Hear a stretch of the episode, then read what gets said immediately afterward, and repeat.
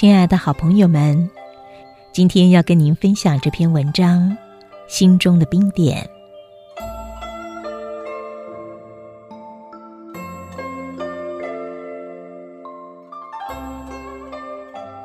有家铁路公司有一位吊车人员叫尼克，他工作非常的认真，做事也很负责尽职。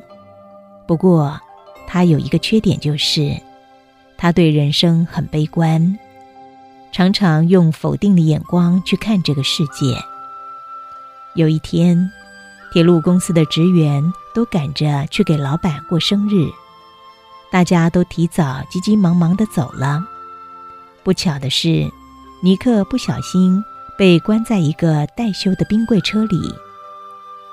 尼克在冰柜拼命敲打着，喊着，但全公司的人都走了。根本没有人听得到。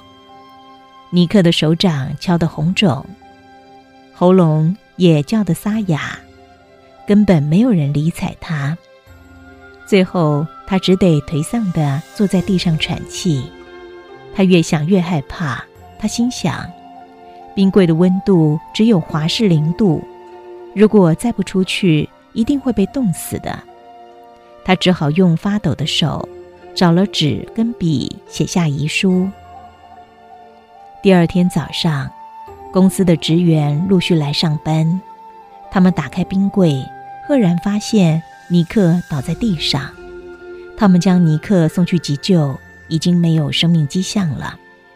但是大家都很惊讶，因为冰柜的冷冻开关并没有启动，这巨大的冰柜也有足够的氧气。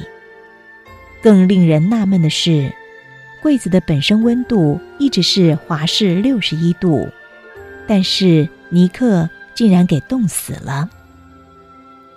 文章分享到这儿，相信大哥大姐都知道，尼克并不是死于冰柜的温度，他是死于心中的冰点。他为自己判了死刑，又怎么能够活得下去呢？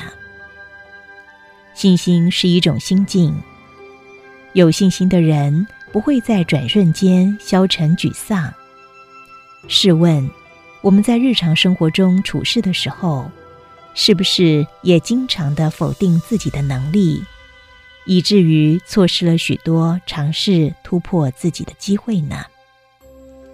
影响你的意志力的，不是外在的环境，而是你的心被自己给打败了。